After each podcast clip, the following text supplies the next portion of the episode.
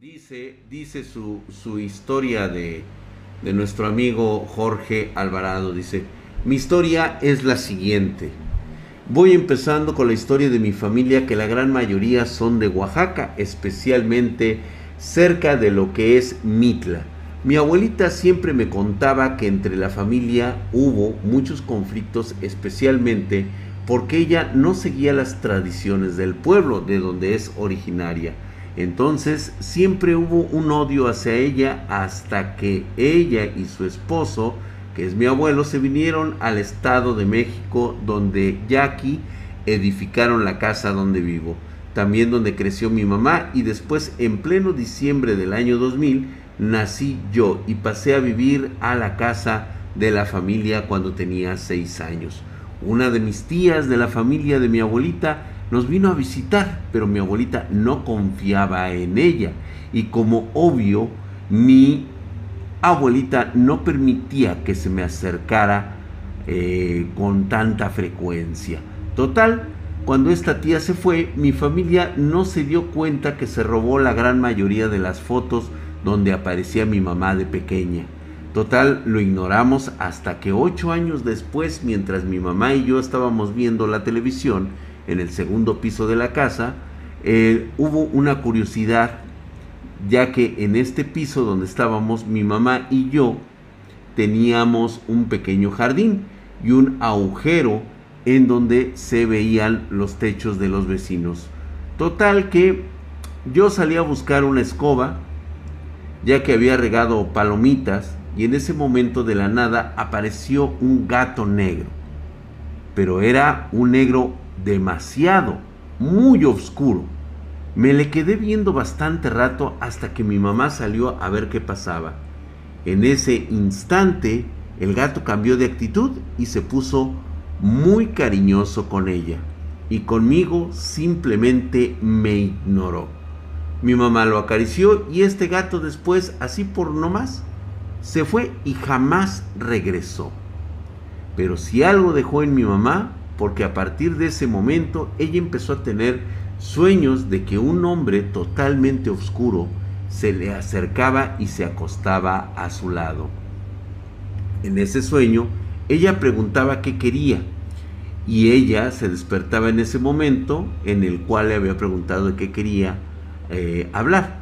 Yo como niño pues no le creía ya que pensaba que era estrés de su trabajo, ya que ella es doctora pero no fue hasta una ocasión en la que estaba en la computadora y era mediodía, eh, era la luz del sol pegó en la pantalla de la computadora y se reflejó las camas tanto de mi mamá como la mía.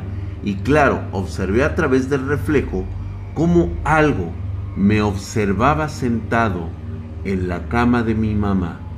Yo intenté voltear para ver y juraba en esta cosa se levantó de la cama, se paró encima de ella y de alguna manera se deslizó por debajo de mi cama. Yo en ese momento me sorprendí mucho por lo que había pasado y se lo conté a mi abuelita. Posteriormente ella cambió su mirada y me dijo, dile a tu mamá que ahorita que llegue me cuente todo. Y nosotros, tanto mi mamá como yo, le contamos lo del gato. Ella subió al piso donde estábamos y nos dijo que no subamos hasta que ella acabe. No sé qué fue lo que pasó, pero ella abajo nos dijo esa cosa ya no nos molestará más. Yo le pregunté qué hizo, solamente me dijo que no preguntara. Y desde ese momento siempre me decía, lo sobrenatural existe. Quítate esa incredulidad que tienes. Y de hecho, ya no molestó, pero algo en mi mamá cambió. Sentí que se volvió muy susceptible a esto, ya que mucho tiempo después hubo una ejecución al lado de mi casa. Y aquí va lo curioso. Mi mamá, antes de que sucediera esto, miraba mucho en una esquina. Fue hasta después de que pasó eso que le pregunté qué veía y ella me dijo que veía un joven con prendas muy oscuras, con una capucha que le cubría el rostro. Esta, esta entidad solo la veía en la madrugada cuando me acompañaba a la escuela y justamente en ese punto donde veía esa entidad cayó uno de estos chavos ejecutados, ejecutados. De igual forma, para terminar, una vez tuve estos sueños dentro de un sueño y cuando desperté en sí, fui a planchar mi respectivo uniforme.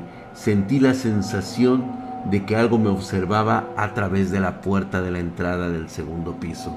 Esta puerta tenía una ventana que miraba al jardín del segundo piso y reflejaba la luz roja de la plancha, pero en ese momento se vio la luz más pequeña que me veía en ese momento. Quité la plancha y seguí los dos puntos intensos que me veían. Espero que te haya gustado esta historia. Espero también que haya sido de su agrado. Postdata, mi abuelita tuvo un perro familiar que simplemente se le pegó a ella y jamás nos separamos. Ok, muchísimas gracias mi querido José Alvarado, algo escudriñado, algo medio loco. Muchísimas gracias, mando un mamadizo, mando mis mamadísimos después de que eh, Rick eh, recibiera su suscripción de primer nivel de Mr. Resident. Muchas gracias, ¿sí? Y Tobarashi Akula, gracias por esa suscripción, hijo de su putísima madre, estás mamadísimo. Ahí está Herculeo y Mamadesco. Muchas gracias, mi querido Tobarashi Akula.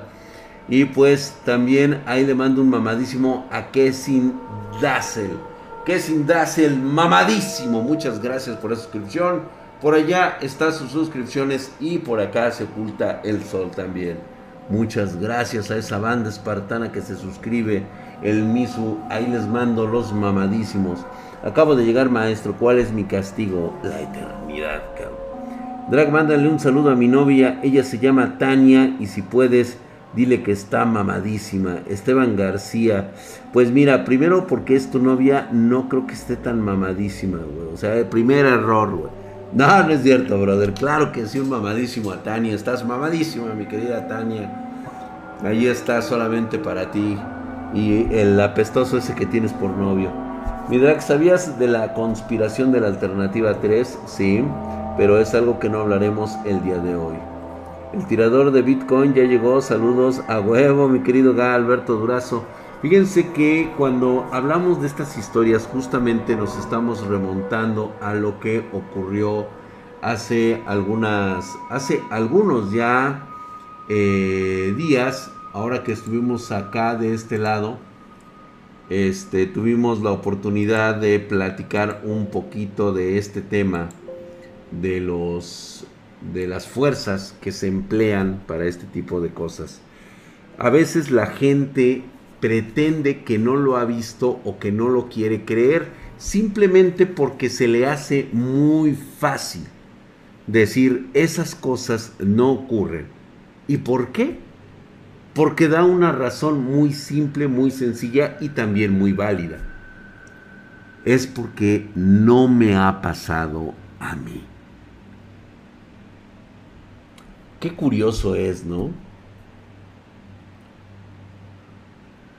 Sara Philip se pone ya celosa también, hombre, caray, hombre. Hola, hermosa Jennifer, ¿cómo estás?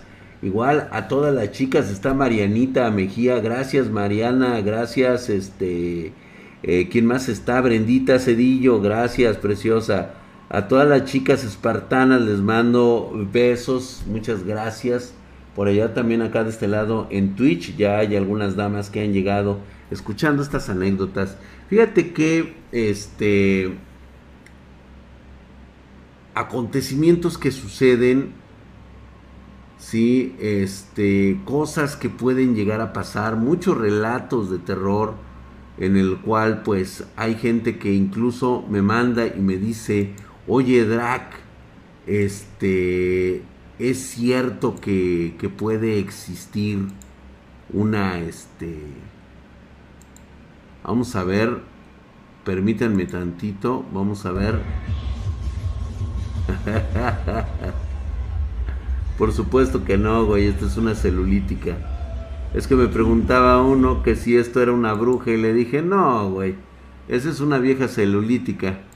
Así que no lo pasamos, así que bueno, qué bueno que no, este, que no lo vimos todo completo. Gladiador72, muchas gracias por la suscripción de cuatro meses. Mi drag, te conocí gracias a mi hijo y me ha gustado mucho tu canal. Gracias, mi querido Gladiador72. Eres sincero, muchas gracias, mamadísimo. Y das la oportunidad a creer o no acerca de lo que nos platicas. Y por mi parte te creo. Saludos, mi drag. Gracias, gracias, mi querido Gladiador. Estás mamadísimo como el, el poderosísimo señor Dracas y Herculio y mamadesco, güey. Ya llegó Misterio Anónimo, última fuerza, gracias por estar ahí.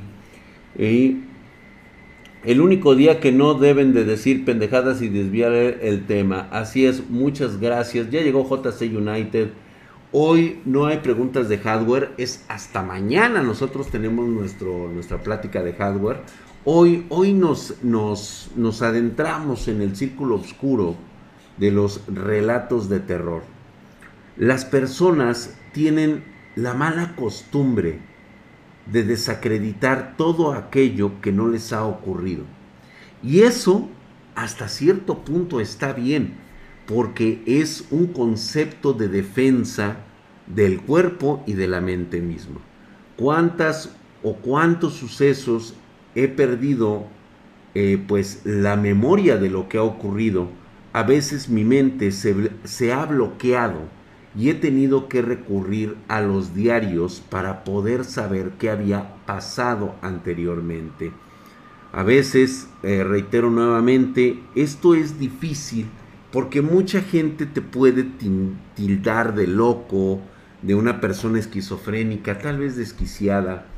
La última vez que hablé yo con un terapeuta de esto, pues simplemente con las manos sudorosas, este, total, una persona que pues decía que podía arreglar mi problema de, y poder psicoanalizarme, porque él decía que yo padecía algún tipo de trastorno, le dije, pues bueno, ¿qué te parece si lo hacemos? Y desgraciadamente a partir de ese momento juré que ya no volvería yo a entablar relaciones con una persona profesional de la salud mental porque el cerebro, mi cerebro, es un laberinto oscuro que tiene encerradas muchas cosas que yo la verdad no quisiera que salieran de ahí. Y así ha estado durante los últimos 30 años, ¿sí? tal vez 25 años, hasta eso no tanto, pero sí por lo menos los últimos 25 años. Este hombre pues prácticamente pues me dijo, ¿sabes qué? La verdad es que sí estás muy cabrón, así me lo dijo, no te puedo ayudar. Tal vez lo que necesites sea un, este, ya un psiquiatra, ¿no? Y entonces le digo al psicólogo, le digo, ¿sabes qué? Pues muchas gracias y chingas a tu madre, porque yo la verdad, sí, es este, pues es una mera cuestión totalmente distinta. Como dicen por ahí, justamente Nico Fado, los de ver para creer por supuesto que sí, y está permitido, se vale, se vale. Lo que no se vale es que en un punto de nuestras existencias tengamos la ocurrencia de burlarnos de aquello que desconocemos o que creemos que no sucede o no ocurre. A pesar de que soy un ser de ciencia, una persona que está graduada en una institución de mucho prestigio como es el Instituto Politécnico Nacional, tengo, tengo mis razones y mis necesidades por las cuales cuento este tipo de historias, ¿no? Sí, soy médico por si acaso. Gracias, mi querido Chucoche. Lo único que necesito ahorita es, como siempre, mantener mi salud en forma. Y mi salud, pues obviamente a través de estos sucesos se vio deteriorada. O sea, más que nada ya son secuelas propias de todos los eventos sucedidos a lo largo de mi vida. O sea, esto prácticamente fue como dedicarme eh, todos los años a, eh, pues vamos a decirlo así, como a deporte extremo, ¿sí? Este, cirrosis hepáticas, este, alteraciones del corazón, eh, palpitaciones, este, subidas de presión y todo esto, y al final de cuentas, pues esto merma la salud. Por eso es que me dediqué a hacer biohacking de mi cuerpo porque ya no estaba resistiendo lo que en un momento determinado fueron sucesos de shock en mi vida. Si tú has tenido la oportunidad, desgraciadamente, de observar ver un accidente, ver una situación extremadamente violenta, te darás cuenta de cómo reaccionas a estos eventos. Ahora imagínatelo multiplicado por 20 mil, 30 mil veces cuando tienes un suceso paranormal. Es exactamente lo mismo, solamente aumentale de potencia y llévalo más allá del cubo, ¿no? Vamos a continuar con Gladiador 72. Justamente aquí nuestro Gladiador 72 nos manda muchísimas gracias. Mi drag, muy buenas noches. Gracias por él, esto que me está sucediendo. Entraré en contexto. Nos dice, trabajaba en el turno nocturno y para llegar a mi trabajo manejaba 40 minutos, de los cuales 30 minutos eran por una zona boscosa y muy densa. Mi turno terminaba a las 12.30 de la madrugada. Como salía directamente hacia mi casa, empezaba a recorrer el bosque por ahí de las 12.40 am. Lo malo es que a esa hora no encontrabas a ningún otro conductor, por lo que ibas literalmente solo y con las luces en alta porque cruzaban muchos venados. Hay un tramo donde hay tres columpios, o sea, hace una subida y bajadas por tres veces. Al terminar los columpios hay una curva cerrada a la derecha. Cuando pasé por el primer columpio y con las luces altas, vi a lo lejos algo que se movía por un lado izquierdo, o sea, en el carril que viene de regreso. Cuando subí el segundo columpio, ya pude ver que alguien iba caminando. Parecía alguien con una gabardina o bata de color lo cual era muy extraño, ya que por ahí no había casas alrededor. Te comento que la casa más cercana estaba pasando la curva cerrada. Pasando esta curva cerrada hay un claro donde a esas horas se ve una oscuridad muy extraña y justo ahí hay una casa hacia la derecha. Esta casa se ve muy vieja y tienes que entrar por un camino de tierra, más o menos unos 30 metros para llegar ahí. Regresando al tema, cuando subí al tercer columpio, ya vi que era alguien con una bata larga y blanca, el cabello negro largo casi a la cintura, y justo cuando la alcancé antes de la curva cerrada, volteó a verme. ¿Cuál fue mi sorpresa que no tenía cara? Es decir, no tenía ojos, nariz ni boca, solo era un rostro liso y blanco. Al pasar a su lado sentí escalofríos en todo el cuerpo. Se me puso la piel chinita. El resto del camino a casa fui pensando y preguntándome qué había sido eso al día siguiente, cuando pasé por la casa vieja que antes, que era antes de los columpios, vi algo que al principio me dio risa. Una camioneta cerrada que tenía unas letras grandes que decía Casa Fantasmas. Pero después recordé lo sucedido en la madrugada y se me volvió a enchinar el cuero. Cuando llegué a mi trabajo y pensé y me dije, no diré nada se burlarán y me dirán que estoy loco, pero sucedió algo. Había un compañero de trabajo que hacía el mismo recorrido porque vivía cerca de donde yo vivía. A él le gustaba manejar muy rápido, por lo que siempre pasaba tres o cinco minutos antes que yo. Entonces, cuando llegué al comedor donde nos reuníamos, antes empezó a trabajar él estaba contando a los demás justo lo que a mí me había pasado. Resulta que él también vio a esa cosa sin rostro y que iba caminando solo con el, contorno a esta eh, cosa caminando justo bajando el tercer columpio y que se le había enchinado el cuerito. También dijo que vio la camioneta que decía cazafantasmas y cuando todos los compañeros empezaron a, reír y burlarse de él, les dije, es cierto, yo también lo vi. Ese camino lo seguí recorriendo por dos años más y nunca más volví a ver eso que caminaba y tampoco volví a ver la camioneta de los cazafantasmas. ¿Cuál es tu opinión, Drac? ¿Qué era eso que, que vimos caminando y sin rostro? Gracias por tu atención, mi Drac. Bueno, yo te voy a hablar en mi muy punto particular eh, pues experiencia es que lo que viste deambular ahí alguna vez fue una hermosa mujer, tal vez cerca del pueblo. La camioneta no la relaciono, relaciono a la mujer porque las he visto. Son pobres chicas maldecidas por quien en algún momento han sido eh, brujas que les han quitado su hermoso y bello rostro.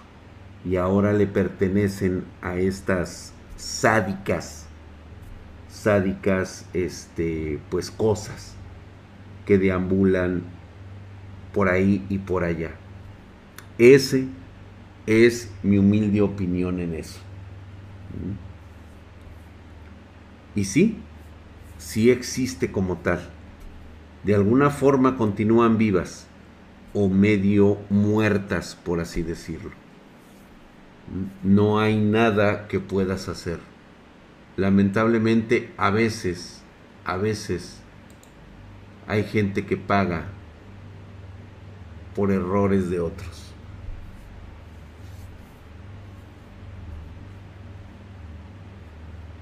No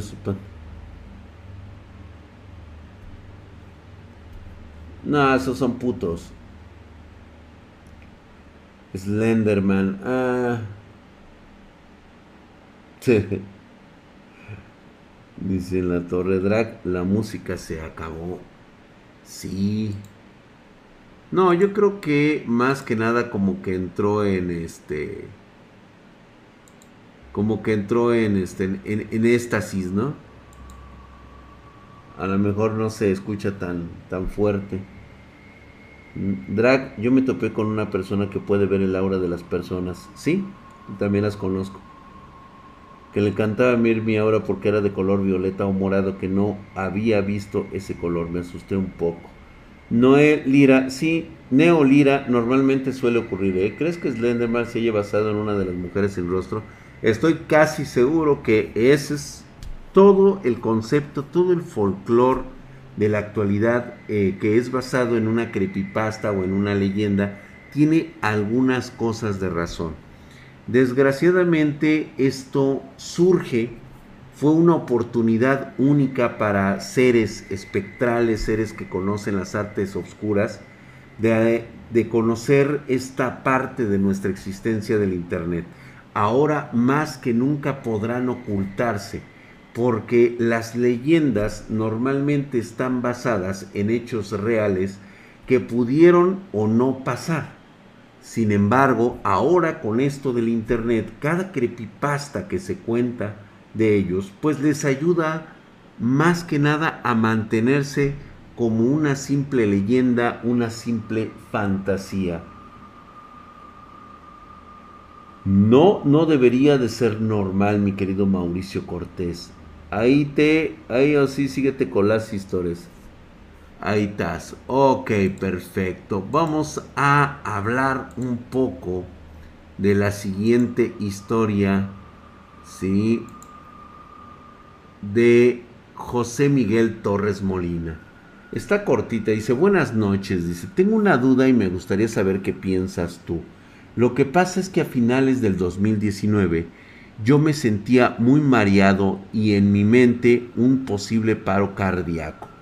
Entonces, en mi propia mente empecé a hablar como con otras personas pidiéndoles que me den más tiempo. Yo tengo sobrepeso y les dije que me dieran un año más para bajar de peso. Pero ese año y a mí se me olvidó todo eso. A finales del 2020 de esto empecé a llenarme de ansiedad. Cabe recalcar que mi trato fue déjenme vivir un año. para bajar de peso. Me pregunté a mí mismo por qué y contesté, porque si no lo cumplo me van a ver consumiéndome a mí mismo. Entonces, el mero día primero del 2021 me empezaron ataques de ansiedad en la madrugada y ahora, asustado, intenté tomar tiempo diciéndome a mí mismo, denme un año y si no, que mi alma sea suya y me pueden torturar o manipular como quieran. Pero sigo teniendo muchos ataques de ansiedad. Me hice un electrocardiograma y estoy bien. Mi pregunta es, ¿crees que todo esto solo sea mi mente o realmente sí hice un trato por miedo?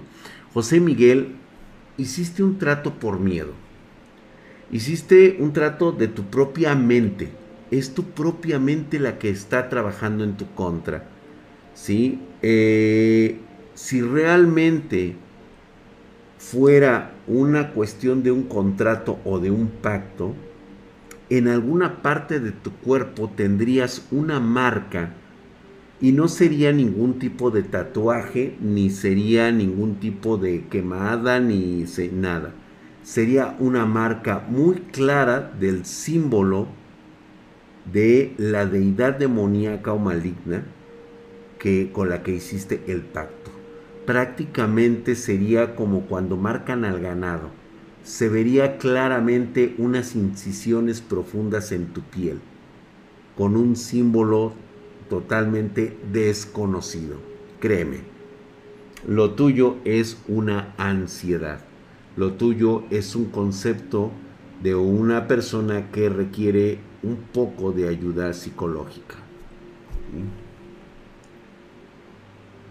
Es una diferencia muy grande, de veras una cuestión de pacto no le permite a una persona vivir prácticamente nada. Cuando no estás preparado es imposible hacer un pacto, porque el horror que se tiene que vivir para ello es que prácticamente creo que, y estoy muy consciente de ello, que la muerte es lo más dulce que te pudiera pasar. Así una escarificación, correcto.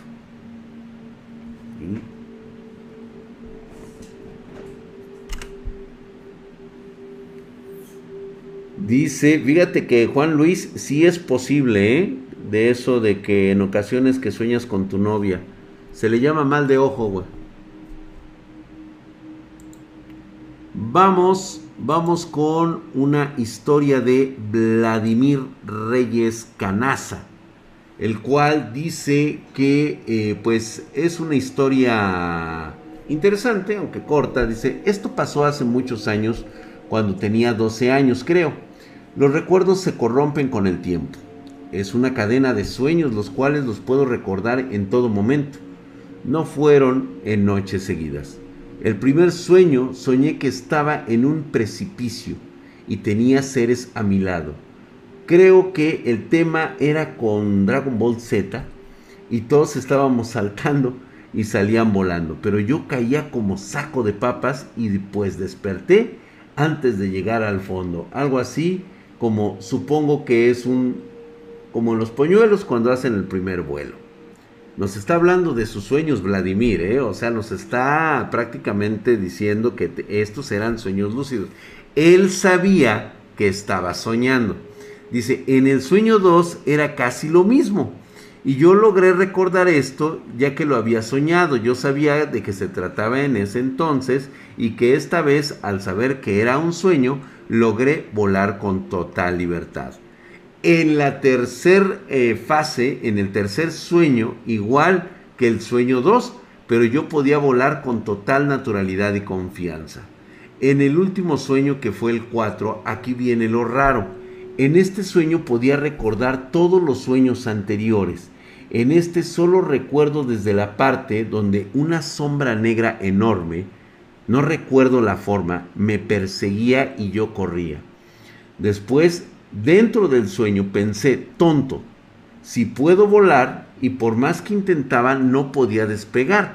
Después de muchos intentos, al confirmar que en verdad no podía, sí me entró un poco de miedo, pero no podía volar aún sabiendo que estaba soñando y que ya sabía cómo volar. La cosa ya me estaba alcanzando, así que apareció como un pueblo de casas de cemento de un solo piso y me dirigí hacia allí. Entonces se me creó, se me ocurrió crear paredes y así lo hice. Cada vez que avanzaba trataba de cerrar las puertas o ventanas por las que pasaba y la cosa avanzaba rompiendo paredes. Solo, solo pude con algunas porque estaba ocupado esquivando los obstáculos después de un rato de estar escapando y creando paredes. La cosa estaba cerca de agarrarme. En eso pensé, si estoy soñando, solo tengo que despertarme. Entonces, mientras corría, giré la cabeza y me reí de esa cosa y desperté voluntariamente. En sueños posteriores me dispuse a probar si podía volar y lo hacía con total naturalidad. Y dentro del mismo sueño lograba pensar, ¿por qué no lo pude hacer esa vez?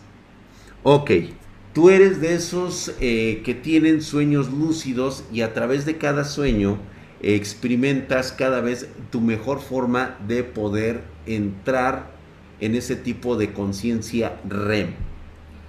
Pero, por alguna extraña razón, en el cuarto sueño, tú no fuiste ni estuviste en un sueño lúcido. Tú estabas en una dimensión paralela que controlabas a través de tu mente. Y la cosa negra me recuerda mucho a un Enecaton here. Si así se pronuncia, espero estar en lo correcto. A veces no me gusta hacer pronunciaciones correctas porque luego se ponen a buscar demasiadas cosas. Estos se les denominan guardianes de la eternidad. Parece ser que su única razón de existir es precisamente dar casa a todo aquello con lo que puede ser una clara evidencia de la existencia de otras dimensiones.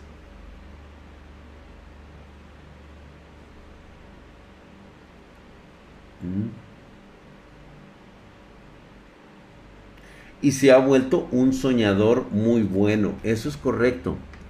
Drag, ¿es normal recorrer el mismo sueño una segunda vez, tipo New Game Plus? Sí, sí es muy común, sobre todo cuando lo necesitas. ¿Por qué uno tiene el sueño repetido? Precisamente por lo mismo. Frankie M me ha donado 5 dólares. Gracias, mi hermano. Estás mamadísimo, cabrón. Dice Drag, sufro de parálisis del sueño y siempre es alguien que me quiere hacer, que me quiere matar. Cuando niño vi una sombra alta con sombrero mirándome alguna idea. Sí, reitero nuevamente, a veces suelen entrar ustedes en contacto con otras realidades donde existen estos seres que normalmente la única forma de sintonizar las frecuencias REM es a través de los sueños. Es muy difícil que te puedas tú traer algo de un sueño, te lo puedas traer a esta realidad a menos que sea demasiado versado esta cosa y pues eh, siga tu lo que puede llamarse como huellas en la arena y pueda seguir ese camino para que pueda ser liberado. Es muy, muy difícil, ¿eh? Pero puede llegar a ocurrir justo como le pasó a nuestro amigo Vladimir Reyes, que es al parecer un soñador. ¿Sí? Veamos, este, tenemos una carta bastante grande. La vamos a leer la próxima eh, viernes, el próximo viernes. De una vez lo voy comentando. Es de la licenciada Marta Cárdenas. Muchísimas gracias, licenciada. Con mucho gusto vamos a prestar atención a esta, a esta su, este, su carta. La vamos a leer porque sí está bastante extensa, ¿eh? sí está bastante, bastante larga, entonces lo vamos a, tener aquí. ¿Qué pasa si alguien muere en su propio sueño? Normalmente cuando mueres en tu propio sueño puede existir una, una inconsonancia en este terreno, ¿eh? en el terreno normal, en el, en el terreno físico, de que puedas estar acarreando incluso una enfermedad o algo como un infarto. Digo, no, no los alarmo, simplemente es así como una mera plática. Dra, ¿qué opinas de los brujos que usan velas y animales? Totalmente falso. Y esta es la razón por la cual les voy a contar la historia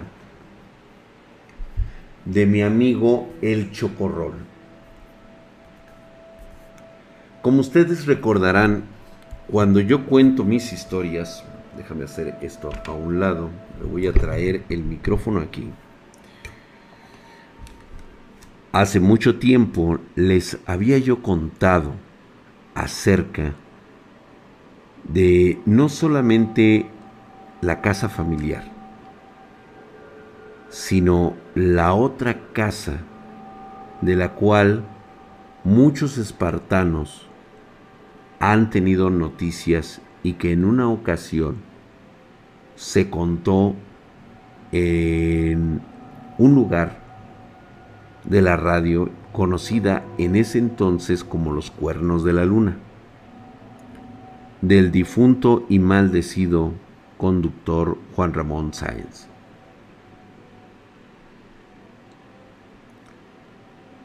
Esta casa nosotros la conocíamos en la parte adolescente. Y éramos alrededor de una pandilla como de cinco, seis integrantes. A ver si algunos logran recordar el árbol nudoso que estaba dentro de esta propiedad. Esta propiedad es la misma donde había estado un individuo, un joven como nosotros, y que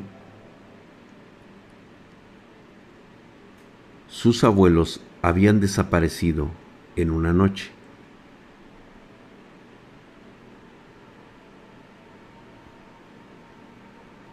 Bien.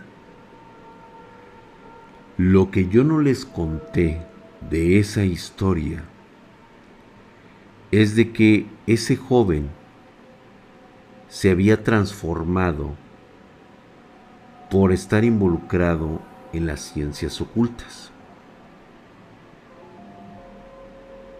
Lo que yo no les conté en aquella ocasión era de que esta persona la única forma que por la cual obtuvo sus poderes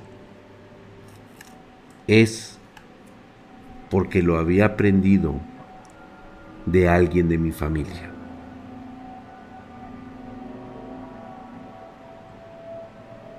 De alguna forma se había convertido en un aprendiz. Supongo yo que fueron favores sexuales porque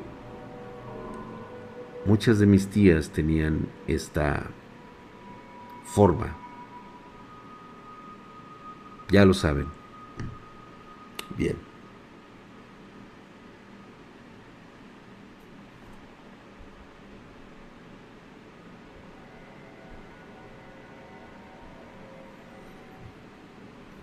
Si ustedes recuerdan aquella noche en la que entramos Después de los sucesos acontecidos en esa casa, este joven, de ser una persona estudiada, de buen ver, era guapo, era atractivo, muy tranquilo, con el paso de los meses se transformó en un ser aberrante, asqueroso, cabello largo, sin bañarse, totalmente descuidado, y el cual tenía aterrorizados a sus abuelos. Una noche, los señores simplemente desaparecieron. Posteriormente, también este joven dejó de existir. En aquella ocasión, nosotros fuimos a ver esa casa. Si ustedes se acuerdan, saltamos la cerca a través del árbol. La puerta de entrada eran de estas puertas de madera que traían arcos.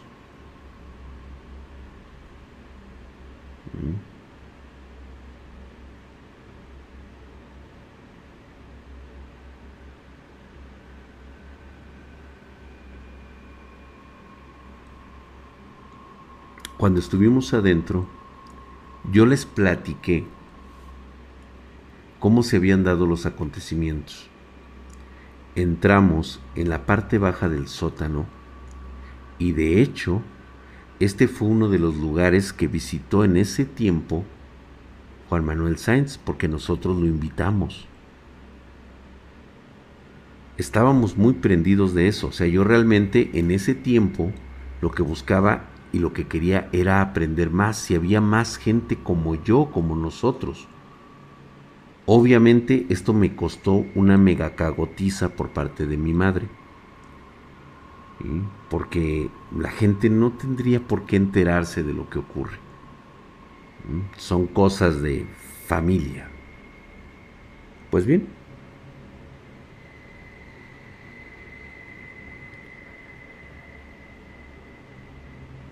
En aquella ocasión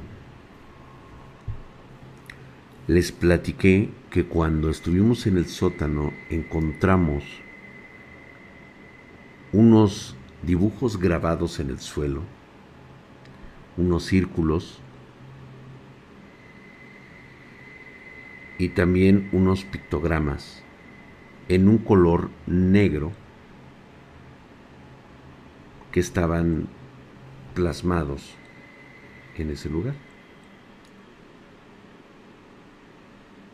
Había supuesta sangre que se había quedado ahí manchada, que se supone que era de los abuelos. Las investigaciones policíacas concluyeron de que el, el nieto había asesinado a los señores, ¿sí? Y que él pues había escapado. La verdad es de que nunca escapó simplemente desapareció. Bien. Recuerdo aquella ocasión que esa habitación olía, olía muy feo, como si hubiera sido un montón de mierda la que estuviera ahí, pero no encontrabas el lugar o el sitio. Recuerdo que en aquella ocasión levantamos un cúmulo de basura que estaba en una esquina como toda apretujada, toda apretada. Allí había escombros de, ladrillo, había madera, trozos de madera, incluso muebles. ¿Mm? Y no sabíamos por qué. Junto con este amigo llamado Chocorrol y otros personajes que hablaré posteriormente en el futuro, decidimos quitar los escombros.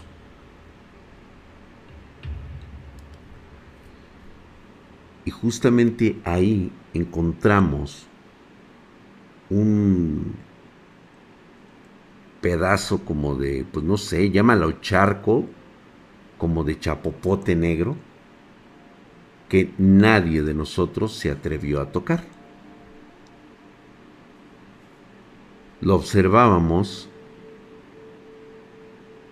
y el chocorrol tuvo la tonta idea de tomar un palo de escoba roto que estaba por ahí y lo metió en ese como charco y claramente este charco era muy profundo a pesar de que estaba al ras de la pared y al ras del piso como si existiera un hoyo en la mera esquina. No, Juan Manuel Sáenz llegaría después, porque esta fue una historia que nosotros le contamos, o más bien yo le conté y le dije dónde podía encontrar este lugar. ¿Sí? Solamente que a mí en aquella ocasión mi madre me regañó y me prohibió expresamente ir a ese lugar. Pero yo ya había dado la cita, ya teníamos todo y era un joven muy tonto, pues, para que se me entienda. Precisamente era un idiota. Después de esto, pues obviamente algo nos espantó porque podíamos observar, salimos corriendo, ¿sí? Cuando vimos que los platos que estaban a un lado de ese lugar empezaban a levitar, se empezaban a levantar del suelo y salimos hechos la chingada. Todos nos fuimos y después de esto platicamos. Yo con una palpitación de corazón de decir, ay, la madre, güey, otra vez me la libré chulada, cabrón. Y todos los demás tenían ojos de espanto, a excepción de uno, que tenía como los ojos adormilados. Y ese era mi amigo Chocorrol.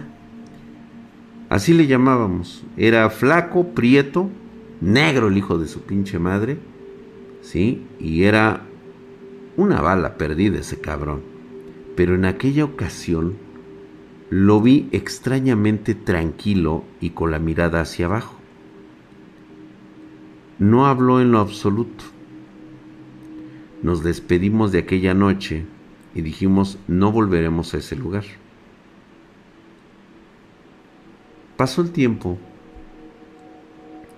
y un día me di cuenta de que todos nos reuníamos menos el chocorrol. Y decíamos, ¿alguien ha visto el chocorrol? ¿Alguien ha visto el chocorrol?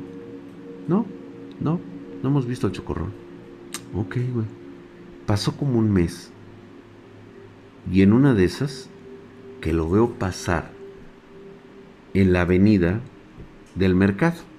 Era una avenida grande. Y ahí pasó. Y le dije, ¿qué pasó, Chocorrol? Voltea, me ve y se me queda viendo así como si no me conociera. Y le digo, ¿estás bien? Y en eso me contesta, ah, sí, estoy bien. Estoy bien, me siento muy bien. Y en ese momento sentí el cambio de humor que él tuvo, porque en primera no me reconocía y posteriormente, después de que le dije, oye, ¿qué pedo contigo, Chocorrol? O sea, como que ya me reconoció y empezó a ser bastante agradable. Cuando yo dejé de ver a Chocorrol, pesaba como 40 kilos, cabrón. Era salea pegada a los huesos, güey. Era salea pegada a los huesos. O sea, era prácticamente la piel estaba pegada a los huesos.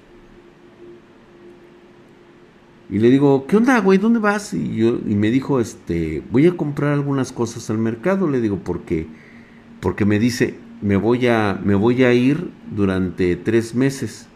Le digo, ¿a dónde? Dice, tengo una tía que vive en el norte del país, dice, y tengo que ir a visitarla. Le digo, ah, bueno, pues, pues qué mal pedo, güey, que no, que no estés con nosotros. ¿Qué onda? ¿Por qué no te has juntado con nosotros? Y me dice, es que he estado haciendo un proyecto. Y le digo, ¿tú? ¿Un proyecto? Sí. Fue a comprar todo. Y de repente, me acuerdo muy bien porque llevaba una chamarra roja, de esas de pluma de ganso, que en aquel entonces de alpinista ya eran caras. ¿Sí? Y pues de cuando acá el chocorrol tenía varo. Y agarra y me dice, este... Y si aguántame tantito, güey. Dice, es que de repente no me gusta salir así, dice, porque siento que el sol me quema mucho. Y luego, con tu piel negra, güey, le me dice, no chingues. Y se me queda viendo así como que no entendió mi chiste. Y se quita la, la chamarra. No mames, güey. ¿Qué pedo con el chocorrol, güey?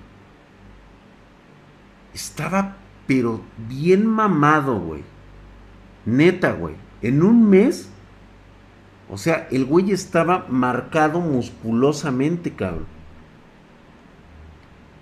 Le digo, ¿qué pedo contigo, Chocorrol? Le digo, ¿cómo estás? Dice, no, dice nada, dice, lo que pasa es de que me he puesto a hacer ejercicio. No lo había relacionado.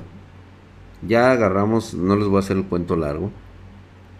Digo, entonces te vamos a volver a ver, güey, o ya no vas a regresar. Dice, no, dice, lo más seguro es de que, de que ya no regrese. Pero por ahí si las cosas, pues ya sabes, ya sabes, ¿no? Cuando te despides de un brother de la colonia, le dices, no, pues sabes qué, brother, pues ya sabes, dice, oye, lo de la última vez, este, pues ahí te encargo, ¿no? Que no le digas a nadie, no, güey, ¿cómo crees? Y la chingada. Y dije, ¿por qué me habrá mencionado eso? Como yo solía ser demasiado idiota, la verdad es que le pregunté a mi mamá. Mi mamá fue la primera que me dijo, ¿ves por qué te dije que no tenías que ir a ese lugar?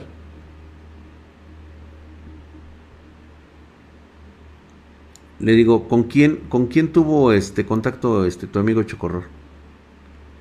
Y le digo, que yo sepa, con nadie. Me dice, no, con alguien tuvo contacto. Dice, eso que me estás diciendo que, de cómo está él, cómo está su, su, su, masa corporal y este y cómo, cómo te, no te, conocía y luego te desconocía, eso no es, no es normal y yo sé por qué es.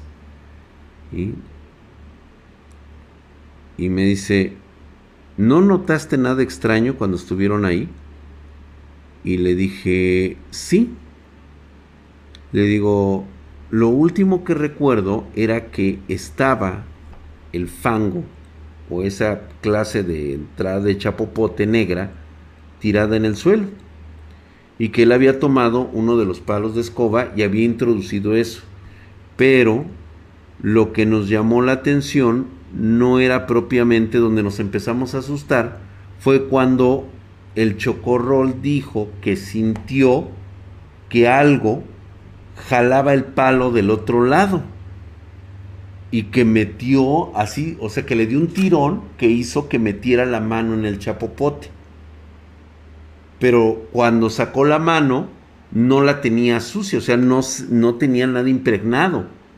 Y fue entonces cuando empezamos a ver que los platos empezaban a levitar. Y me dice, ay, dice, pinches chamacos pendejos. ¿Dónde está? Y le digo, este, mira, yo nunca he sabido dónde está el chocorrol, déjame, le, le pregunto, estaba Chamín, estaba el gato, estaba el Eddie.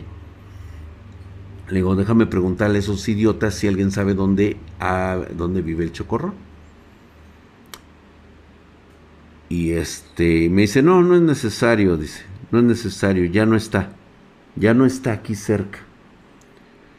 Le digo, no me chingues. Le digo, no.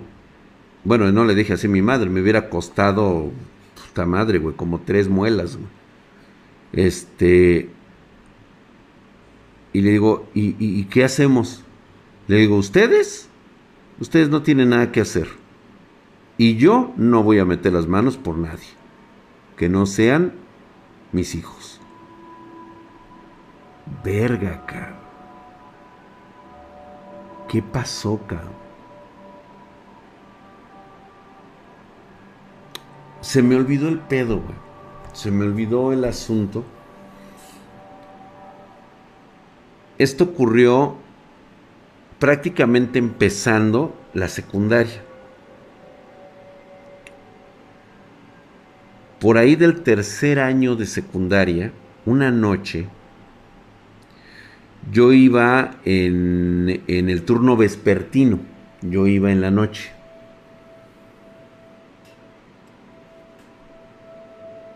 Voy saliendo, salíamos a las 8.10 tenía que atravesar la secundaria, obviamente salía de la puerta y pues nos íbamos caminando. Éramos los últimos en irnos regularmente, nunca nos esperábamos tan tarde. Y ya nos veníamos, yo a veces me venía con, con, ya sea que tuviera novia, ya sea que no tuviera novia, me venía platicando con las chicas y a veces, muy pocas veces, iba yo solo. Pues en aquella ocasión se, me fui solo voy pasando el, el mercado y justamente en el mercado hay una especie así como de cerradita, ¿sí? Que tomas esa línea por dentro del mercado y es como la parte trasera del mercado. Ahí, este, pues ahí toda la gente de los mismos mercados salen para este, meter y sacar sus mercancías y sus, este, sus guacales, le llaman, ¿no? Sus cajas de madera.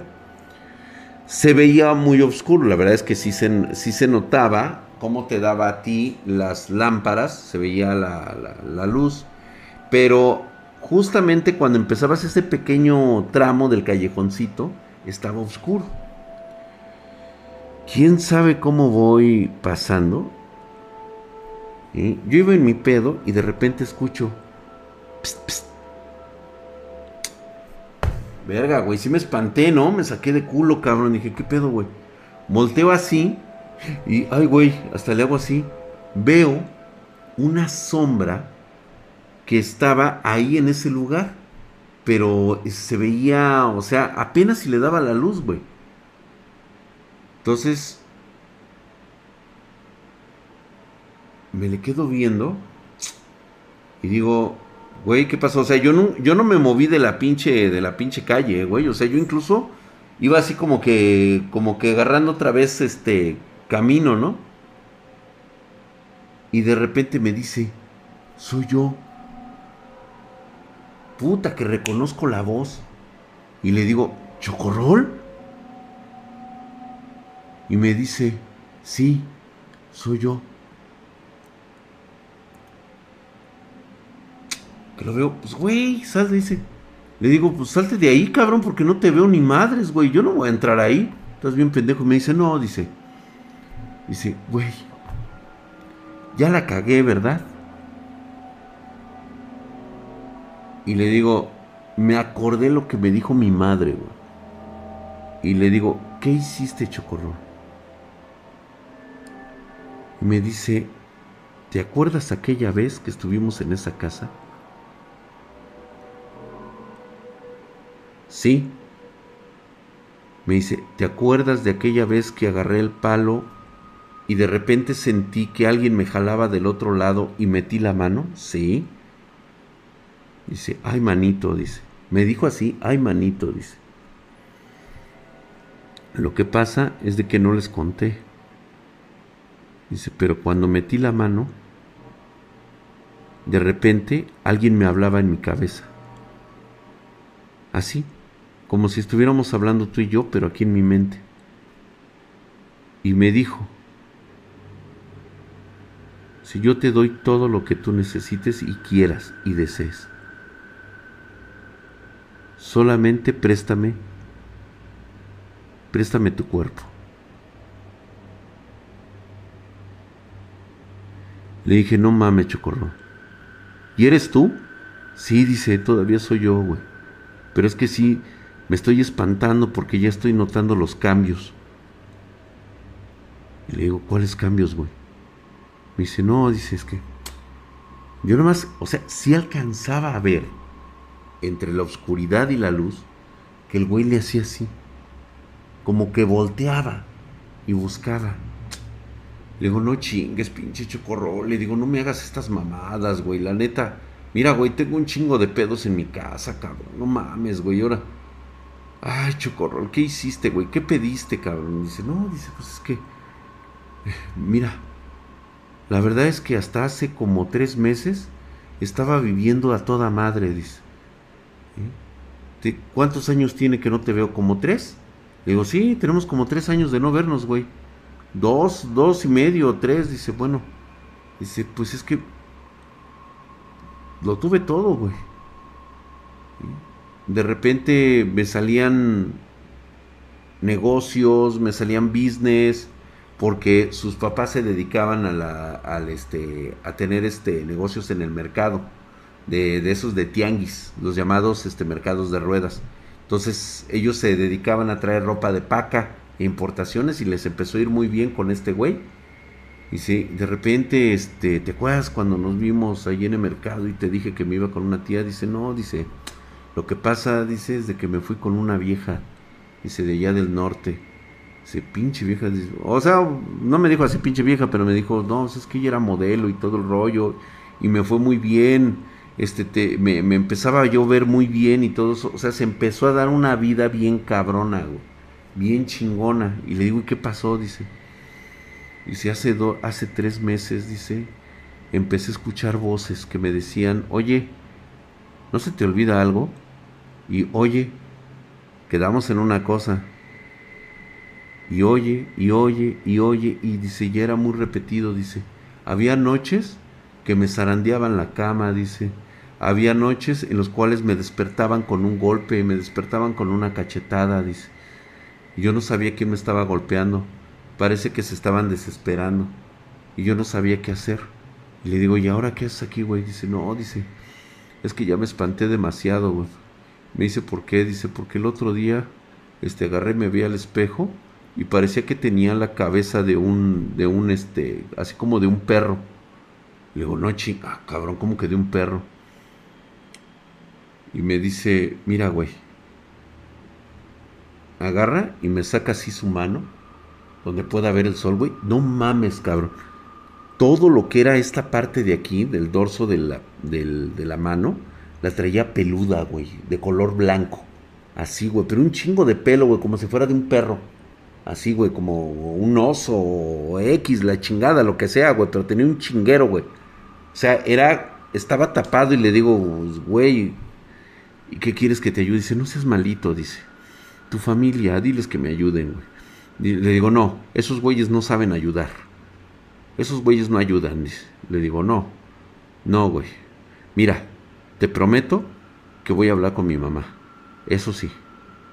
Y me dice, ¿sabes? ¿Sabes, güey? Órale. Ya agarré y este, la neta, güey, ya no volteé a ver, güey, agarré y en chinga, güey, chingue a su madre, güey, que me echo a correr, güey. Llego a mi casa y así, güey, pero así todo. Ya hasta que me ven, me ven mis hermanos y me dicen, ¿qué pasó, güey? ¿Por qué llegas tan corriendo tan hecho la chingada? Dice, no, por nada.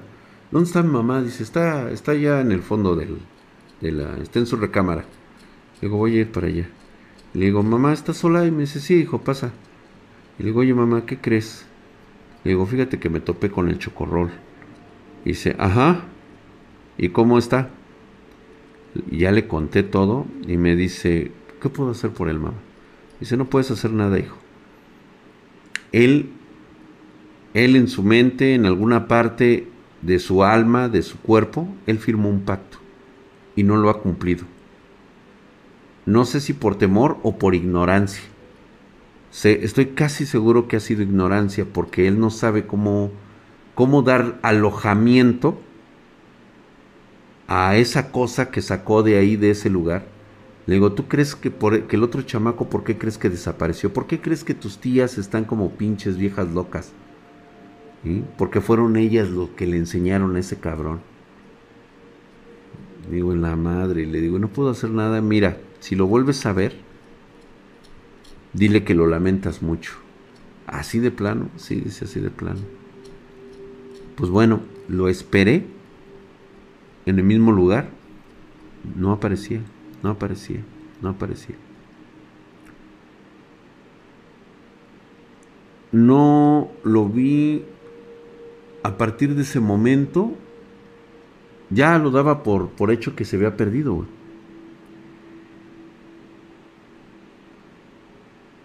Y me acuerdo en una ocasión que regresaba yo allá por en la preparatoria, como dos años después, güey. Me acuerdo que tenía una novia, ya saben, yo bien coqueto, güey. O sea, tenía una novia que me gustaba mucho porque ella iba a ser abogada. Y este, le decía, le decía, este, Chitara. Era la Chitara, güey. ¿Mm? Estaba medio, era medio, este, persignada, pero me encantaba, güey. Tiene un pedorrón delicioso, cabrón. Así como mero, mero, mero. Entonces ella vivía de ahí como caminando hacia adentro, eran como 20 minutos, 30 minutos caminando, cabrón. Yo me aventaba el regreso caminando, güey. Porque aparte de que tenía que tomar el ruta 100, cosa que a mí me cagaba, güey, porque pues, costaba dinero y yo dinero no tenía, güey. La neta no, güey. No tenía dinero.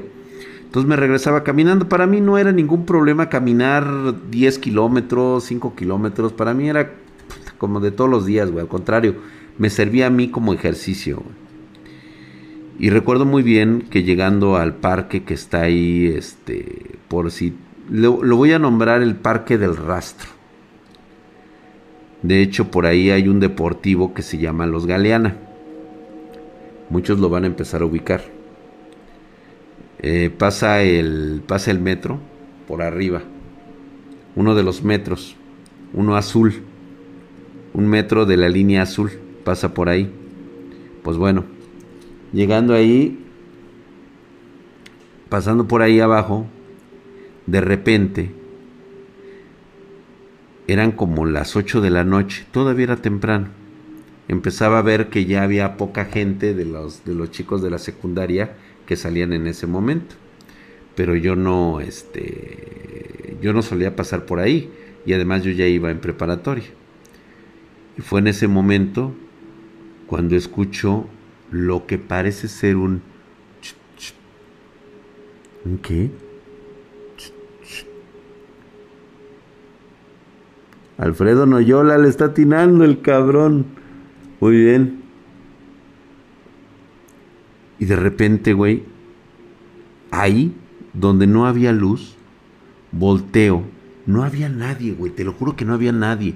Y es que si era, antes era un lugar que pues sí podías caminar porque no había así asaltos ni nada por el estilo, pero será ella, o sea, ya la gente ya a las ocho y media de la noche pues ya estaba en sus casas, güey. Y el parque, a pesar de que tenía iluminación, pues bueno, era oscuro. Había zonas oscuras, güey.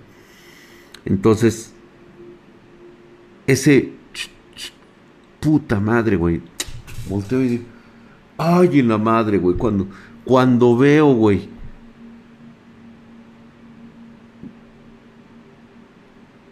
Recuerdo lo horroroso que fue ese, ese encuentro porque vi a un ex compañero, un ex amigo de la, de la colonia, flaco, extremadamente delgado hasta los huesos, se podía ver en su piel cómo estaba todo así, todo derroído, como arrastrándose, güey, en la calle.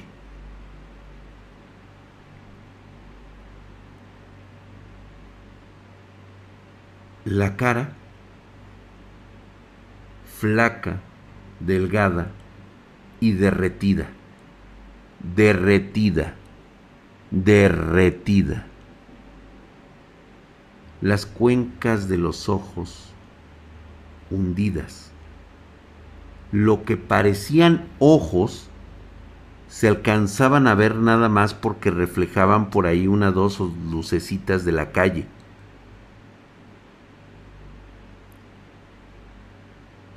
y él mismo, la misma voz que trató de salir de ahí me decía,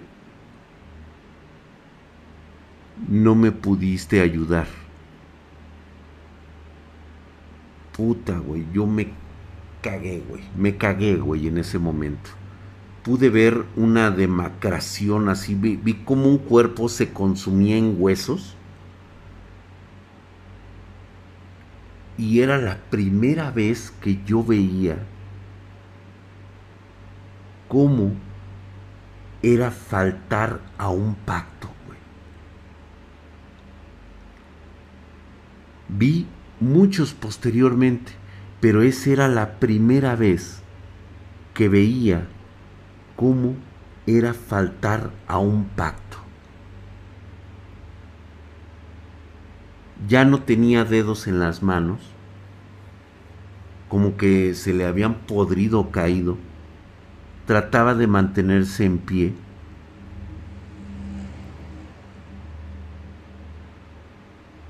Y no me culpaba, o sea, pero me decía que por qué, o sea, qué fue lo que pasó. Y le digo, me dijeron que no podía ayudarte. Le digo, lo siento mucho, de verdad hermano, pero no puedo ayudarte. No pude hacerlo. Me dio mucho, mucho, este, mucho sentimiento. De hecho, ahorita recordarlo, pues obviamente me vuelve a, a cargar un poquito como de culpa. Porque, porque era un amigo, un amigo que yo conocí y no lo pude ayudar. Y yo le dije que, que por qué había hecho semejante tontería y no me había dicho. Y él simplemente dijo, es que lo que me ofreció era era poder. Y le digo, no puedo ayudarte.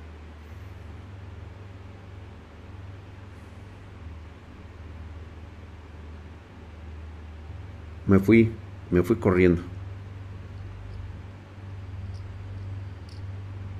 No me arrepiento de haberme ido corriendo. No me arrepiento de haberme ido corriendo. Todo lo que sé es de que mi amigo físicamente nunca estuvo en ese lugar. Digamos que era como una proyección astral de algún lugar donde él estaba.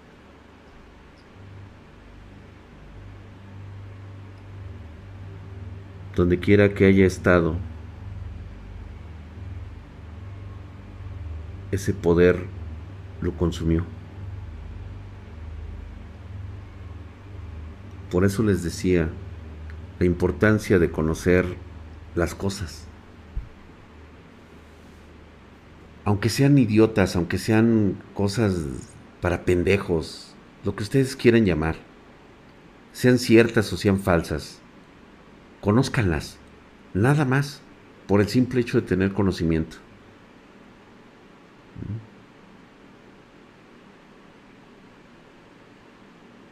Lo vi como si estuviera físicamente, así es correcto, Hapstercito. O sea, este, eso me lo, me lo explicó mi mamá. Dicen, es que realmente él lo único que hacía era proyectar, digamos que psíquicamente, su, aura a la única persona en la que podía confiar. Y es lo que él había hecho, pero no había nada que hacer, porque él no respetó un pacto. O más bien, no es que no lo haya respetado, es que nunca supo cómo cederle su cuerpo a la cosa esa que encontró telepáticamente y de la cual a través de un sentimiento, a través de un pensamiento, a través de una de una ansiedad, a través de un ánimo, él aceptó. Por eso es importante mencionarles los de tener la cabeza fría, la cabeza sincera, estar eh, siempre alertas en ese tipo de situaciones. Las emociones nos ganan y a veces tener una emoción donde creemos que podemos tenerlo todo, es más que suficiente. Así es, mi querido Chukchok Kochi. Eso fue lo que ocurrió con él. Nunca más volví a saber de él. Y pues sé perfectamente que hay destinos peores que la muerte. Nunca más volví a saber del chocorrol. Ese es la triste historia que tenía que contarles esta noche y de terrible horror. ¿Y saben por qué fue? Por una simple falta de conocimiento. Nada más. Sea real, no sea real. Conocer no te va a quitar ni te va a dar más. A veces, a veces, solamente es cuestión de prestarle atención a las cosas.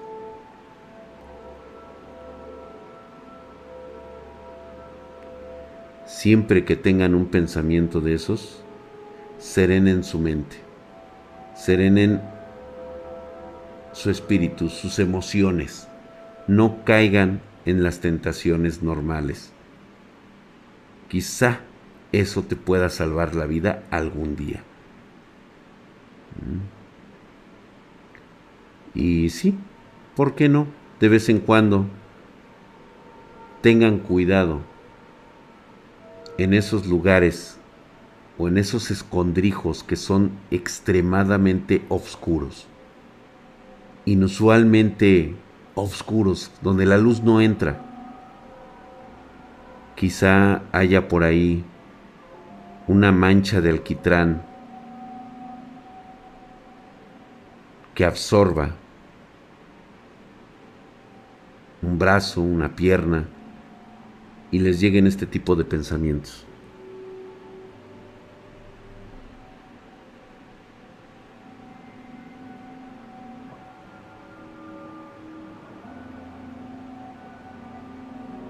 Digamos que era una mancha. Era una mancha en sí.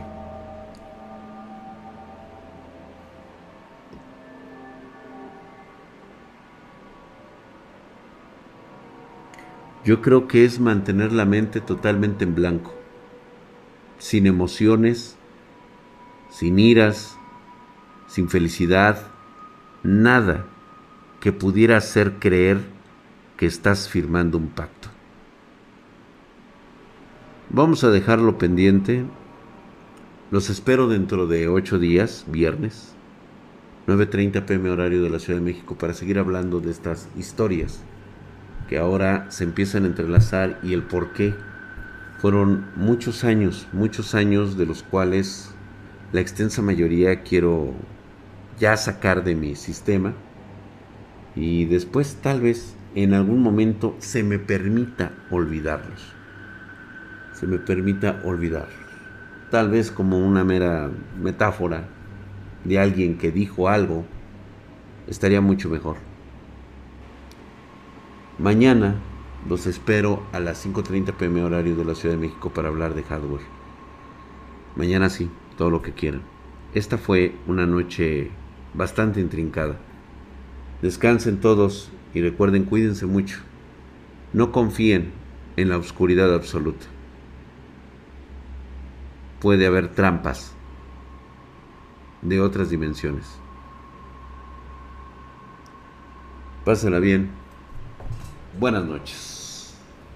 Gracias por las suscripciones. Espero que se hayan entretenido un rato.